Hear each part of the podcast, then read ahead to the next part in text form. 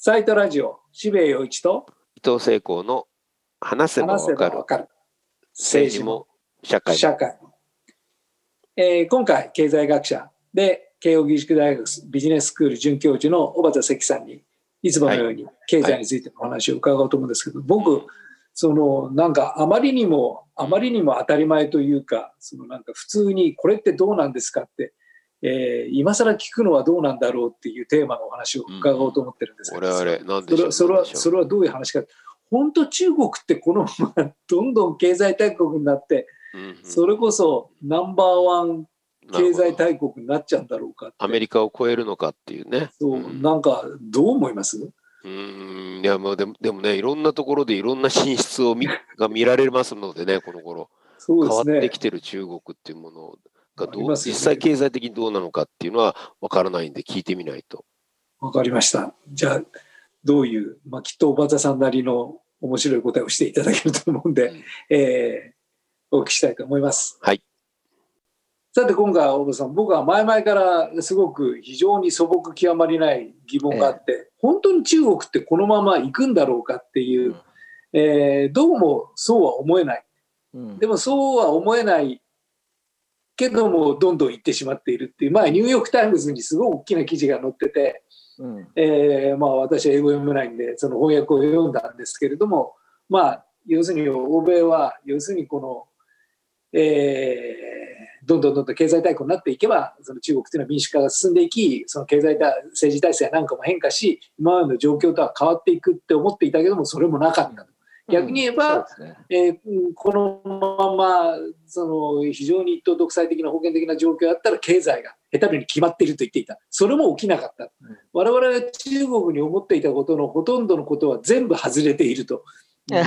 まずそれを認識すべきだっていう、そういう記事が載っててうん確かにと思ったんですけども。どうどうなんですかねこのこれから先の中国経済っていうまあそれはねアメリカ人はバカなんですね ちゃ本当に。あの中国問題になるとね突然彼ら冷静さを失うんだよ、うん、日本人はよくねあの期待えー期待で何かこう予想するんですけどアメリカ人はそんなことないし、特にイギリス人なんか皮肉屋だからね結構常に冷静なんですけど英米ともにね中国問題になるとね もう常に感情的だよね。私の忘れられないアメリカにいた時にねあのシドニーオリンピックで高橋尚子が金メダル取ったんですけど、はいやんないんだよねアメリカ人が出てないから。アメリ女子ソフトボールなんか延々やってんのね。もうずーっと女子ソフトボールやってて、マラソンやんないんだよね、アメリカ。わかりやすいですね。もうつまんもう困るんだけどね。それでね、シンクロナイズスイムとか体操とかはね、まあ人気種目だからね、まあやるんですよ。はははそうするとね、シンクロナイズスイミングの時にね、ちょうどアメリカ1位でしょ？はいそれで、えっと、日本とロシアが2位争いなんですよ、うんはい大体。はい。それでね、アメリカ人解説者がね、めちゃくちゃ日本を応援するんだよ。それでね、まあまあ体操とかもそのルーマニアのね、こと批判したりするんですけど、うんどう批判するかっていうとね、このね、あのシンクロナイズスイミングなのに、これね、あのあまりに形が統一されすぎてる。これがコミュニズムスタイルだと。ノーフリーダムとか言ってんだけど、シンクロナイズだから、シンクロしてんじゃないですか。そうそう、それが上なんだよね。もうね、もう真面目に怒ってんだよね。わ、This is communism style とか言ってね。No uniqueness とか言ってんだけど、シンクロナイズなんだからと。いや、それぐらいね、もう偏見に満ちてるんで、あのね、中国予測はね、当たりませんね。うんなるほど。当たんないじ。ゃあ、小畑さんの中国予測を聞かせてください。えっとね、僕の予測はちょっとだから賛否両論あって、僕自身もあんまり100、あのいつもはね、まあ間違ってる時もあるけど、大体もう自信満々なんですけど、中国問題はね、自信ないけど自分の意見はあります。それは、はやっぱり明らかに中国が世界一になるってことですね。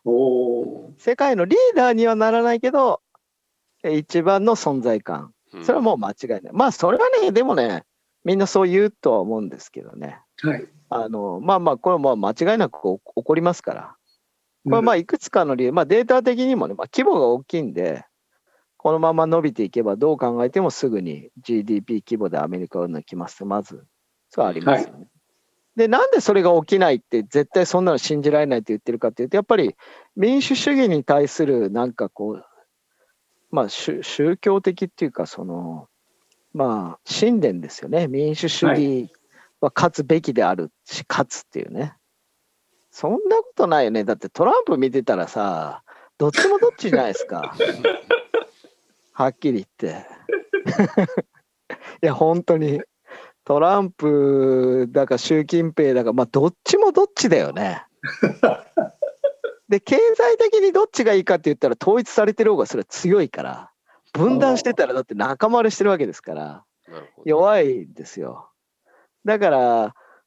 もし維持可能だったら、民主主義と全体主義だったら、経済的には全体主義の方が有利なはずですよね。うんトップが優秀であればですよ。うんトップが優秀であればってことですけど、うんで、優秀っていうのもどういう意味かっていうと、まあ、そうですね、全体のことを考えてるって意味からすれば、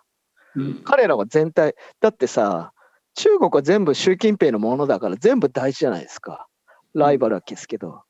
アメリカは分断されて半分しか自分のものじゃないからさ、半分をやっつけるために政治してるわけでしょ。うん要はバイデン側からすれば金持ちから税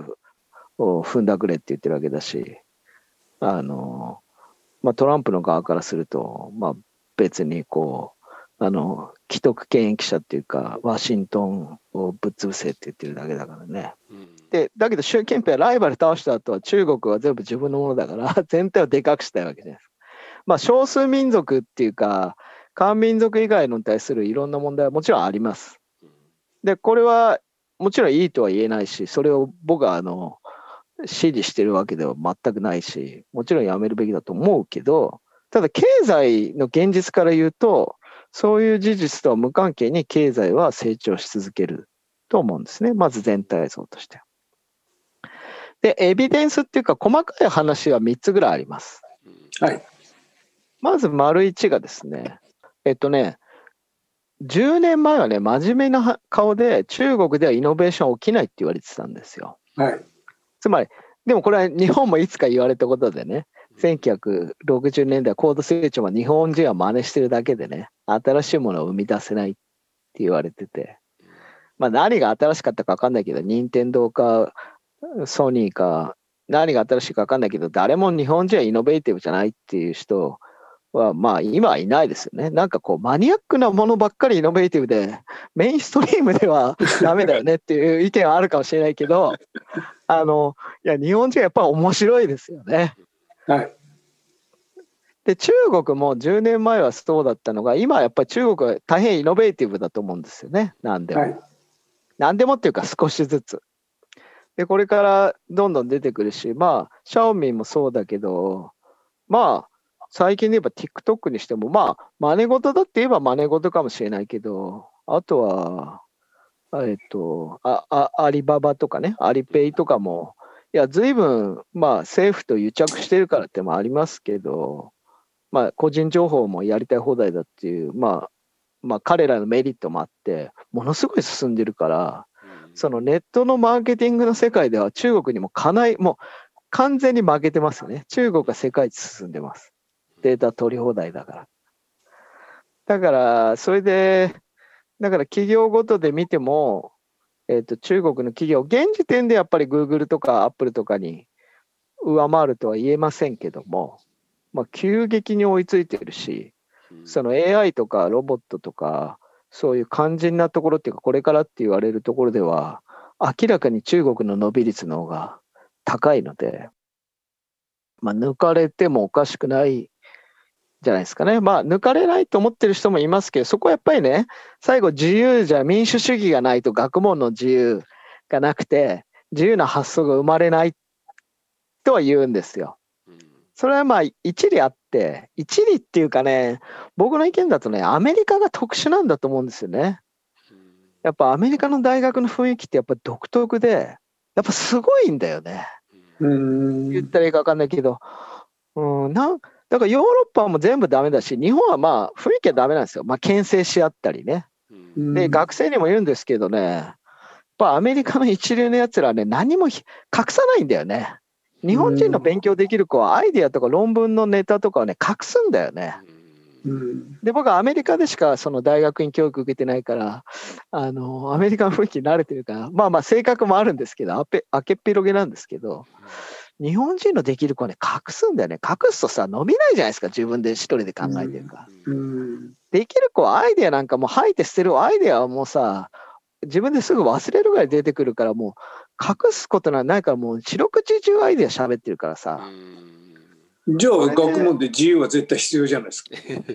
うん、でもね、それイギリスとかフランスはそうでもないんだよ。だからそれ民主主義から来てるんじゃなくて、やっぱりね、アメリカ、うん、まあイギリスもあるけど、でもアメリカほどじゃないんですよね。だまあね。からね、そういう意味でアメリカのしかもトップスクールっていうのはやっぱりね、すごいですね。それでしかも興味うん興味深いのはハーバードなんかは、まあ、僕なんかはあれなんですけど、完全分業で、あの学部生っていうのはみんな3代続いてっていうか5代続いてハーバードですとか、親族全員ハーバードです。で要は書類審査だからさ、うん家族がハーバードかとか、金持ちで寄付くれるかそういうので本当に決めて、それが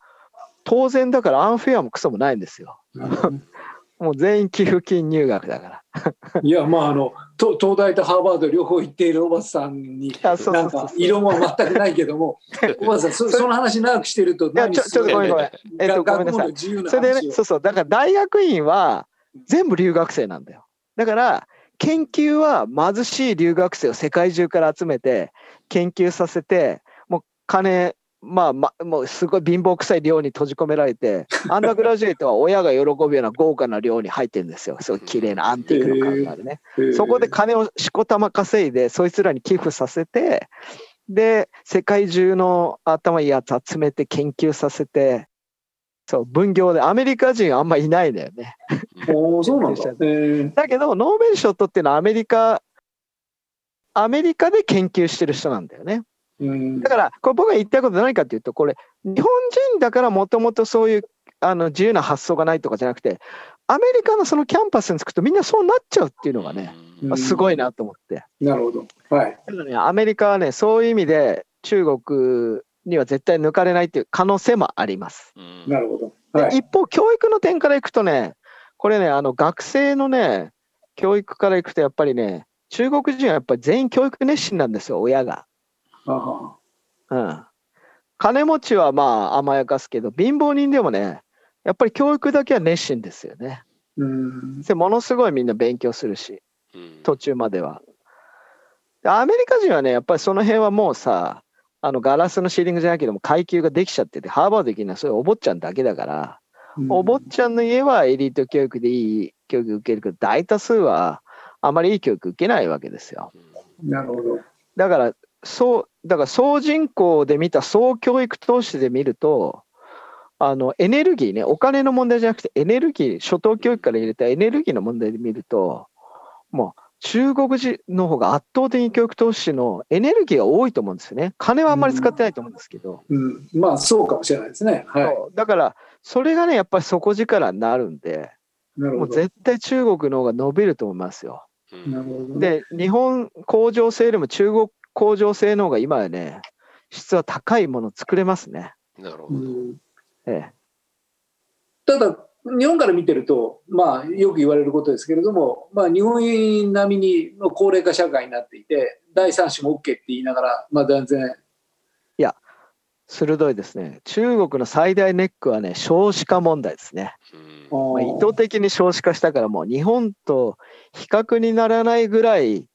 少子高齢化のこう比率でいうと、とてつもないスピードで進みますから、うん、これはものすごい足かせになりますね。あどうなるのかね、そこはよ、だから、そこは予測できませんね。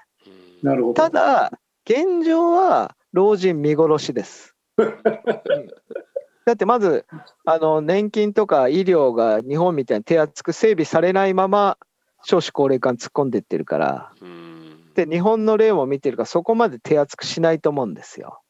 なるほど。で、景気がいいのもね、で、イノベーションが起きるのも、若いやつが金持ってるんですよね。北京とか上海の。うんあのはい企業成金とか、あるいは外資系に勤めるやつとか。うんだから、あの、お金がね、あいつらもう半端なく贅沢するんですけど、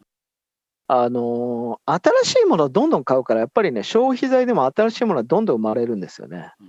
うん。あの、そう、だからね、新しいものどんどんだからね、経済の意味ではいいんだけど、社会としては悲惨ですよ。年寄りがね、北京とか上海で、ものすごい二重構造だから、もう派手なとこはもう、物価なんか日本の2倍、3倍当たり前みたいなところの一方で、うん。ものすごいこう、まあなんていうかな、こう日本の貧貧困街みたいなのもその裏にあってね、うん。そこはもううん貧しい老人が昔ながらで生きてるわけですよ。うん。これはね、ちょっと社会としてはどうなのかなと思うけど、だから勢いあります。なるほどね。社会的には、あの、少数民族とか地方と、あの、都市と地方の問題もありますけど、都市のその高齢者の貧困問題っていうのも、ただ、日本ほどあの移動がまあ自由じゃなかったんで、都市にその貧民が押し寄せるっていうことは現時点では起きてないっていうか、都市で食いっぱぐれてはないので、そこはまあ、あれですけどね。なんかそのおばあさんの話があるけれども、なんかすごい究極のディストピアっていうか、もう経済、そういうふうに伸びているけれども、社会構造的にはどんどんなんか悲惨になっていってっていう。うーん、どたどだ、どうかな。で、まあ、ちょっと、ここ2年はできてないんですけど、あの中国と韓国とうちの、まあ、日本の慶応のビジネススクール3個集まって合同事業を持ち回り3カ国回って1週間ぐらいみんなで合宿してやってるんですけど、うんはい。ここ2年できてないんですけど、やっぱりそれをもう10年ぐらいやって、中国人はこの10年でもうガラッと変わりましたね。もう10年前、本当にね、嫌なやつっていうか、もう自分勝手でね、こいつらともう集団行動できないよと思ったけど、今、彼らの方がね、可愛いぐらいだね、素直へに。ー。だからやっぱ環境なんでしょうね。うん。その10年変わって、やっぱり豊かに育って、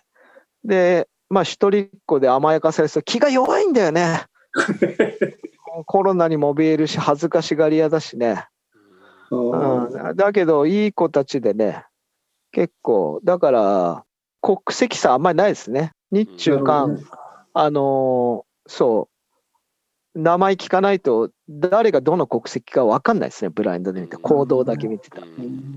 だからね、急に、まあ、だからいいやつになってて言い方悪いんですけど、それで社会福祉に関心も強まってるし、環境にも関心強まってるんで、だから社会問題に目がいって、経済だけじゃないっていう人たちが、中国でも急激に増えてくると思いますけどね。だから、その時に社会がどうなるかは、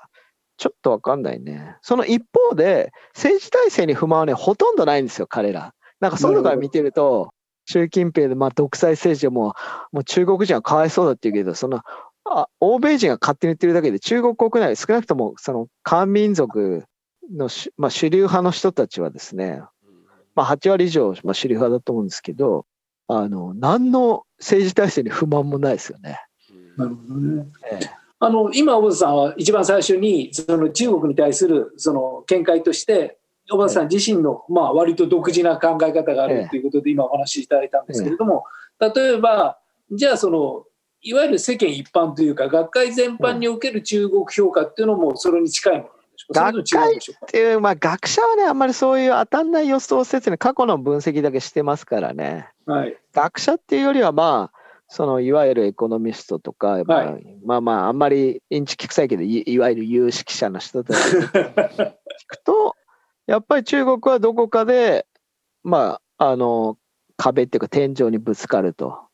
だからやっぱり、さっきも言ったように、それはまあ3つの意味で、一つ、まあ自由がないから、イノベーティブにやっぱりなれなくて、あの、追いつけるけど抜けないっていう。はい、のがまあ丸一。はい。で、丸二はやっぱりさっき言った、その、あの、国内の社会問題ですよね。はい、貧富の格差も急激に、今まで、まあ、建前が同じだっていう建前で急速に膨らんでるから、その、政治体制には不満はないけど、貧富の差には不満はありますよね。うん。それと、だから、それで社会でこう、置き去ら置き去りにされてる人たちっていうのはもう、とてつもなく置き去りにされてるから、うんうんだからそれを救う仕組みが今、多分まあないんで、うんだからそれがどうなるかって、社会問題の制約で、えっと経済え市場主義からあの社会問題優先だということ。で、3つ目は、今まで話出な出なかったですけど、やっぱり世界の地政学的に、なるほどね。中国がちょっと拡張主義で、えーまあ、全員が中国包囲網を築けば、やっぱりそれが外交問題というか、その地政学的に封じ込められて、え出口を失うっていう可能性は、まあ、ありますね。なるほどね。で、3番目のに対しては、まあ、私個人の見解はものすごく懐疑的で、なるほどや。っぱり西側はね、やっぱきその必ず前も言ったと思うんですけど、あの財務省っていうのはあのみんな本当は仲悪いのに対外的な結束が硬いんで、組織としては強い。はい経済産業省はあみんな自由に見えるけども、バラバラですぐ派閥争いが起きて、すぐ崩壊して不祥事も起きる。まあまあこういう差があるんですけど、まあ、中国はやっぱりね、中で本当は仲悪くてこう、権力争いしてるけど、対外的には一枚岩なんで。うん強いんですよ。西側はね、バラバラなんで、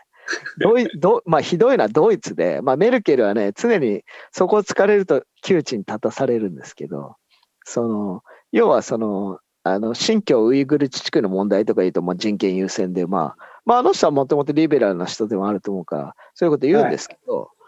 経済的にはもう中国依存がもう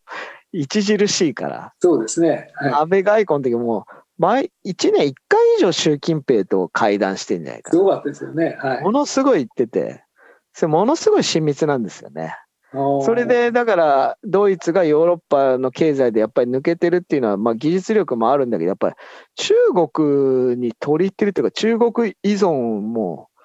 とことんしてるからあれがやっぱり大きいですよね。だからそういうで、まあ、韓国なんかあからさまにもう諦めて中国に全部もう依存するって決めたんで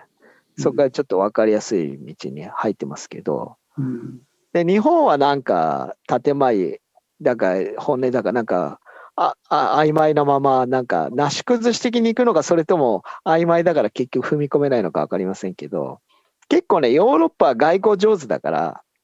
正義で対中包囲網とか言っておきながら結局本気でやってるのはアメリカだけでそのアメリカに素直に従ってる日本この2国が取り残されてあとは実は中国に 経済を依存してて